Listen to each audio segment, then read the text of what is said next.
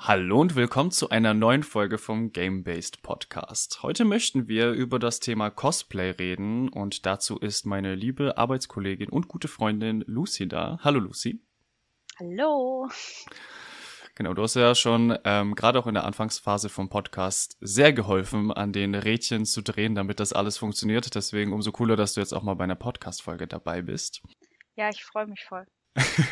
Ich möchte mit dir über Cosplay reden. Und zwar, weil du ja so ein bisschen angefangen hast, die Cosplay-Workshops, die bei der Computerspielschule angeboten werden, ähm, zu leiten und das so ein bisschen auszubauen. Dafür möchte ich, wie fast immer, mit einer Definition starten, damit Leute, die vielleicht gar keine Ahnung haben, was das ist, eine Vorstellung davon bekommen. Und zwar ist Cosplay laut Wikipedia, denn es gibt leider keine anderen offiziellen Quellen, deswegen hier äh, extra nochmal gesagt, das steht so auf Wikipedia, eine sehr zuverlässige Quelle. Cosplay ist eine in Japan geprägte Fanpraxis, die in den 1990er Jahren mit dem Manga- und Anime-Boom auch in die USA und nach Europa kam. Beim Cosplay stellt der Teilnehmer eine Figur aus einem Manga, Anime, Film, Videospiel oder anderen Medien durch ein Kostüm und Verhalten möglichst originalgetreu dar. Genau, Cosplay wird überwiegend zum eigenen Vergnügen und für Wettbewerbe auf Conventions betrieben ähm, und ist meistens eben ein Hobby und äh, wird nur im seltensten Fall dafür benutzt, um Geld zu verdienen. Ich finde die Definition eigentlich ganz passend. Ähm, was denkst du darüber? Doch, das zeigt es eigentlich ganz gut. also eben, es geht darum, dass man eine Figur wird, die man irgendwie toll findet und das möglichst genau Genau, wie bist du denn damals auf die Idee gekommen, dass du, ähm, ich glaube, du hast mit dem Creeper-Kopf angefangen von Minecraft, dass man den aus Pappmaché macht? Ist das richtig? Nee, das war tatsächlich nicht meine Idee. Ich habe angefangen mal, dass ich einen Umhang gemacht habe und äh, Zauberstäbe. Aber ursprünglich kam ich auf die Idee, weil ich eben äh, schon vor Jahren mal angefangen habe, Sachen zu nähen oder auch eben Kleidungsstücke umzunähen und irgendwie überlegt habe, ja, wie man eben so Bastelsachen, basteln und nähen irgendwie verbinden kann mit Computerspiel oder eben, weiß nicht, ich habe die Erfahrung gemacht, auch als ich noch jünger war, dass es halt super wichtig ist, kreative Sachen zu machen und Sachen auszuprobieren und wollte einfach auch eben den Jugendlichen in der Computerspielschule irgendwie die Möglichkeit geben, sich auszuprobieren. Und darum geht's ja auch ein bisschen bei Cosplay, dass man neue Sachen ausprobiert und was kreiert irgendwie mit einem Zusammenhang eben zu einem Spiel oder zu was, was einem gefällt. Ja, und da ist ja oft auch ein sehr hoher eine sehr hohe emotionale Verbundenheit da. Also wie man auf dem Titelbild dieser Podcast-Folge sehen kann, ich habe einmal Cosplay ausprobiert. Äh, bei mir war das für Avatar Herr der vier Elemente, ein Mensch vom Wasserstamm das ist so semi gut geworden, weil es mein erstes Cosplay-Kostüm war. Ähm, aber ich habe mich dazu entschieden, weil ich das halt cool fand, weil ich die Serie sehr cool finde. Und das ist ja auch der Grund, wieso viele Leute dann anfangen, ein Kostüm zu machen, weil sie ein Videospiel, eine Serie, ein Comic richtig, richtig cool finden und dann in diese Rolle schlüpfen möchten, oder? Ja, das denke ich auch. Also einfach, weiß nicht, wenn ich eine Serie anschaue, dann denke ich oft, ich wäre eben gerne auch diese Person oder dieser Charakter oder ich hätte auch gern diese Superpowers. Ich würde auch gerne Luft bändigen können, jetzt wie bei Avatar oder solche Sachen. Und die sehen halt auch immer so cool aus. Und dann, weiß nicht, ich finde Kostüme eigentlich immer cool. Und dann eben jemand zu sein, den es eben irgendwie schon so gibt, dessen Charakter ist, den man cool findet, ist da, denke ich, schon eine große Motivation dahinter. Und dann hat man halt auch ein Ziel und macht nicht nur irgendwas, sondern macht eben auch ein Kostüm, was einen Wiedererkennungswert auch hat und was auch anderen Leuten zeigt, dass du diesen Charakter auch cool findest. Und jetzt, ich habe ja jetzt einmal mit dir auch die Zauberstäbe gemacht, weil ich diesen Workshop mir auch mal angucken wollte. Das ist ja jetzt, ähm, ich sag jetzt mal, wenn man jetzt Harry Potter cosplayt, eine einfache Komponente, ein Stück von diesem Kostüm oder von dieser Persönlichkeit nachzumachen. Das muss ja auch einfach sein, damit die Kinder das auch in einer gewissen Zeit hinkriegen bei dem Workshop. Aber ähm, wie ich jetzt bei meinem Cosplay bemerkt habe. und du hast mir jetzt auch gerade ein, ein, ein Blazer gezeigt, den du so ein bisschen umgenäht hast. Kann das schon verdammt viel Zeit in Anspruch nehmen und ziemlich äh, kostenintensiv sein, wenn man das richtig machen möchte. Ja, auf jeden Fall. Also ich denke, je, je professioneller oder je genauer man einen Charakter darstellen will, desto mehr äh, Equipment braucht man auch. Also so eine Cosplayerin, der auch ich auf Instagram folgt, die hat dann arbeitet ganz viel mit so Eva Foam, also so Schaumzeug oder hat dann noch ein Material, ich weiß gar nicht genau, wie das heißt, was man dann drüber legt und wenn man es mit einer Heatgun bestrahlt, verändert sich das oder drucken Elemente aus dem 3D-Drucker. Ich meine, die Möglichkeit hätten wir auch am SMZ, aber das hat ja jetzt nicht jeder zu Hause, dieses ganze Equipment und auch nicht jeder hat eben genau, die benutzen auch oft so Airbrush-Techniken, ähm, um Sachen dann irgendwie cool anzumalen. Das hat man halt zu Hause nicht. Und ich meine, auch nicht jeder hat eine Nähmaschine zu Hause oder hat einfach eben, wenn du was, gerade wenn du neu anfängst, dann weißt du ja auch noch gar nicht, wie man das alles macht.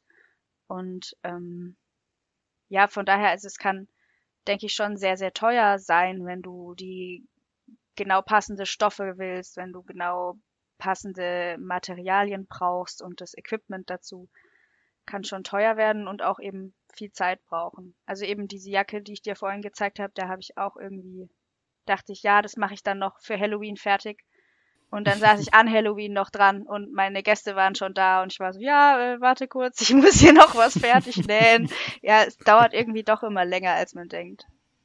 Ja, und das Kostüm, was ich mir jetzt rausgesucht hatte, ich habe gesagt, es gab ja die Möglichkeit, dass ich mir das als fertiges Kostüm jetzt kaufe, ähm, was tatsächlich im Nachhinein vielleicht sogar billiger gewesen wäre, aber ich dachte, nein, nein, ich probiere das jetzt mir irgendwie zusammenzustellen. Dann habe ich ähm, so einen Umhang aus einem Shop für, oh, ich glaube, das war irgendwie für Muslimas geholt, weil das der einzige Cardigan war, der irgendwie blau war und in der Länge. Und dann irgendwie diese Stiefel aus dem Shop und dann irgendwie alles zusammengebastelt. Und dann stand ich vorm Spiegel und es war dann trotzdem irgendwie scheiße. das ist halt nicht so schön.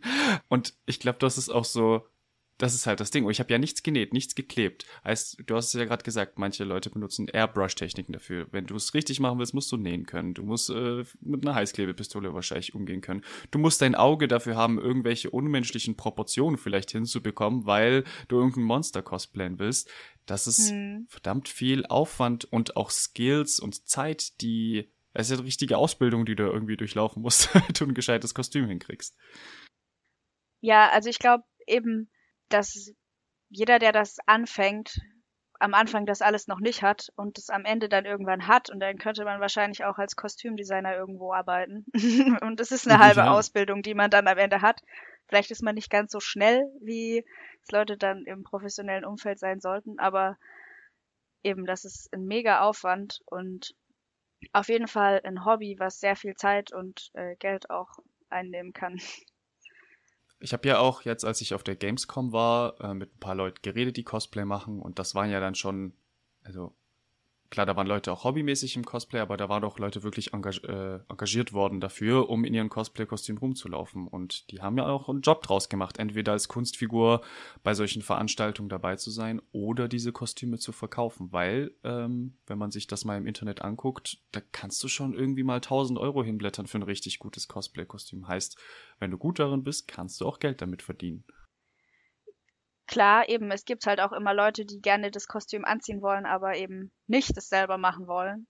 Und dann, was glaube ich jetzt auch eine große Plattform ist, eben für Menschen, die das drin relativ gut machen, dass sie halt auch Geld verdienen darüber, dass sie irgendwelche Tutorials machen oder tatsächlich auch Bücher schreiben oder Anleitungen veröffentlichen oder eben einfach irgendwie dann schon Influencer werden mit ihren, mit ihrer Cosplay-Kunst, die sie da machen. Und die Workshops, die du mit den Kindern machst, wie genau sehen die aus? Möchtest du das mal ein bisschen erläutern, was man da machen und lernen kann? Kann ich gerne machen. Also wir haben tatsächlich bisher fast nur diese Zauberstäbe gemacht und dazu haben wir auch am Anfang ein YouTube-Tutorial aufgenommen und haben auch online eine Anleitung, damit eben auch Kids von zu Hause das machen können. Und dann ähm, haben wir halt alle Sachen da, die man zum Basteln braucht. Also dafür brauchen wir jetzt eine Heißklebepistole und verschiedene Farben und natürlich auch Pinsel und irgendwelche noch coole little äh, kleine Spielereien, Steine, Perlen, die man noch dran kleben kann zum Verzieren. Und dann kommen die Kids einfach und wir sagen denen grob, wie man das machen könnte und haben auch immer irgendwie noch ein Beispiel da, was wir selber schon gebastelt haben. Aber im Grunde ähm, geht es uns darum, dass die Kinder das einfach mal ausprobieren und dass sie ihre eigenen Sachen sich ausdenken. Also Cosplay, klar, wie du vorhin gesagt hast, geht es meistens darum, eben den Charakter möglichst genau darzustellen, aber man hat trotzdem auch immer die Möglichkeit, eigene Variationen davon zu machen, den eigenen Charakter mit reinzubringen oder Sachen zu machen, die angelehnt sind an etwas. Also wir hatten dann, ich meine, wir haben eben das mit Harry Potter Zauberstäben beworben, aber hatten dann auch schon Kinder, die dann einen Ariel Zauberstab gemacht haben oder einen Feen Zauberstab, der dann irgendwie unterwassermäßig aussieht oder irgendwie ganz viel Glitzer. Glitzer ist sehr beliebt, weil es auch einfach Spaß macht, damit zu arbeiten, bis sich dann die Anna beschwert, weil alles glitzert im Makerspace und jetzt dürfen wir kein Glitzerpulver mehr benutzen. Aber ja, also eben, es geht hauptsächlich darum, dass die Kinder das einfach mal ausprobieren, wie das ist, selber was zu machen und danach eben was in der Hand zu haben, was irgendwie ein Teil von dem Kostüm ist wir hatten auch schon Kids da, die einfach noch nie mit Heißkleber gearbeitet haben, für die das das erste Mal war. Und ich weiß nicht, also viele fragen dann auch, was mache ich jetzt als nächstes, wie genau soll das sein? Und ich denke mir, probier's einfach aus. So, also du kannst nur irgendwie lernen, wenn du es ausprobiert hast. Und dann war auch ein Junge vor kurzem da, der eben auch irgendwie meinte, er bastelt fast nie und hat dann was gebastelt und auch mit Glitzer und sah irgendwie und meinte dann, das ist das Schönste, was ich je gebastelt habe und war total begeistert. Und auch welche, die immer wieder kommen und dann Zauberstäbe basteln, die sie verschenken wollen. Also ich, ich finde das ja einfach gut, dass sie mal die Möglichkeit haben, weil es haben ja nicht alle Kinder zu Hause. Einfach mal mit dem ganzen Equipment auszuprobieren, was man machen kann. Und wenn ein bisschen Chaos dabei rauskommt, ist okay. Da sind wir ganz gut ausgestattet mit Nähmaschine, Heißkleber, der Raum dafür, 3D-Drucker und so. Wie ist denn das mit den Kindern dann? Haben die auch manchmal einfach keine Lust mehr weiterzumachen, weil es für sie dann so frustrierend ist, weil es nicht funktioniert, weil ja, Cosplay ja schon ziemlich schwierig sein kann und wenn da, ich weiß nicht, jetzt ein Achtjähriger da ist und er sagt, ja, es funktioniert nicht, kein Bock mehr, was ist dann?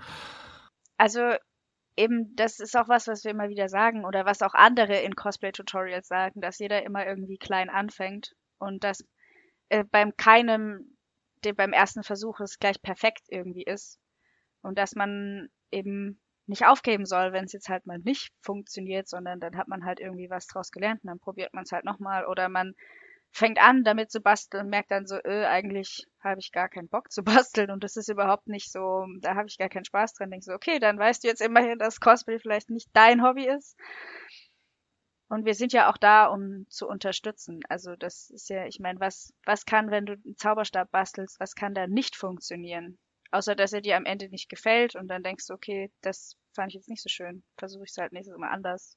Und das war jetzt eben, wir haben bisher hauptsächlich Zauberstäbe gemacht, aber eben, wie du hast ja auch schon die Nähmaschine erwähnt, die wollten wir auch auf jeden Fall noch äh, zum Einsatz bringen und eben ähm, Umhänge nähen oder verschiedene Sachen und wollten auch unbedingt noch genauer darauf eingehen, wie man jetzt die 3D-Drucker mit einbeziehen kann in Cosplay-Gestaltung. Also dass man vielleicht ein Amulett oder eine Gürtelschnalle oder irgendwas in, im 3D-Druck macht, vielleicht auch mit einem Logo von irgendwas drauf. Also eben, wie man das auch in Cosplay mit einbringen kann. Mhm. Und wie ist das? Ich habe sehr viele, sehr aufwendige ähm, Arten von Make-up auch gesehen bei Cosplay-Leuten. Ich weiß nicht, ob du das auch schon mal ausprobiert hast, aber für mich ist das schon fast wie, wie Drag, also von den Skills, die man dafür braucht, um diese Sachen irgendwie aufzuzeichnen. Da muss man ja auch schon richtig Visagist sein teilweise, damit man solche, weiß nicht, eine Drachenschuppe irgendwie auf, sein, auf seine Haut zeichnen zu können, sodass es echt aussieht. Also klar, dafür gibt es dann auch Tricks und Tutorials, aber wenn du willst, dass es wirklich gut aussieht, brauchst du halt die Skills dafür. Und ich glaube eben, wie du sagst, die einen Teil vom Cosplay ist, musst du quasi Schneider, Schneiderin für sein und für das andere Visagist und wenn jemand tatsächlich sein Cosplay komplett selber macht und das super gut macht, dann ist er am Ende vielleicht sogar besser ausgebildet als äh, verschiedene Leute zusammen. Also ich habe tatsächlich mal bei einem Drag-Workshop mitgemacht und Drag-Make-up ausprobiert und das war mit Anleitung und Betreuung und trotzdem super schwer und aufwendig. Ich muss auch dazu sagen, ich war nie der Mensch für Make-up, von daher fällt mir das vielleicht auch noch mal schwerer, aber auf jeden Fall sehr aufwendig. Ähm, wenn, wenn jetzt Kinder, die zufällig in Stuttgart wohnen oder wenn jetzt jemand mithört und sein Kind dahin schicken will, wann kann man denn bei so einem Cosplay-Workshop von dir mitmachen? Also tendenziell eben immer freitags in der, im offenen Angebot in der Computerspielschule. Also es ist je nachdem, welche Mitarbeiter da sind, können wir das eben anbieten oder nicht. Also wenn jemand fehlt oder krank ist, fällt es aus. Aber jetzt versuchen wir eigentlich schon, das immer freitags anzubieten. Und dann eben gibt's halt im Moment noch Zauberstäbe, aber sobald wir dann äh, noch ein weiteres Workshop-Angebot fertig haben, dann wechseln wir vielleicht auch und dann gibt's halt immer mal was anderes, damit man nicht immer das Gleiche macht. Und die Tutorials, von denen du vorhin erzählt hast, ähm, die du gemacht genau. hast, wo findet man die? Die findet man auf unserer Webseite, sind die verlinkt, auch die Anleitung. Da gibt's auch so eine Unterseite zum Thema Cosplay. Und auf unserem YouTube-Kanal von der Computerspielschule Stuttgart gibt's sie auch. Und damit man eine kleine Idee davon bekommt, wie so ein Tutorial aussehen kann, hören wir jetzt mal kurz in eins deiner Tutorials rein. Jetzt sieht man schon fast keinen Kleber mehr. Wir müssen es jetzt aber trotzdem nochmal föhnen, damit ich die Spitze noch ein letztes Mal übermalen kann. Und dann können wir anfangen, ein paar Details zu setzen, damit das Ganze auch irgendwie realistisch aussieht.